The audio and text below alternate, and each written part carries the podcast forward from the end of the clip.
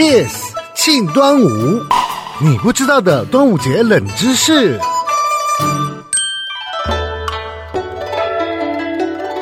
端午节必吃的粽子，有一种令人难以抵抗的竹香，就是来自包材的竹叶。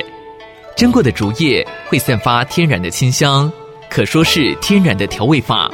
台湾肉粽最常使用的是麻竹叶或桂竹叶，南部粽多用麻竹叶，较为柔软；北部粽多用桂竹，手感较硬。无论是桂竹、麻竹，都是常见的植物。桂竹较细，可拿来编织竹篮子、藤椅；麻竹的竹杆粗大，可拿来当建材，绑成竹筏或制作农具。它们的竹叶则被用来包粽子。可说是物尽其用的一种实践。再者，天然竹叶可以完全分解，无需担心制造垃圾，对环境造成额外的伤害。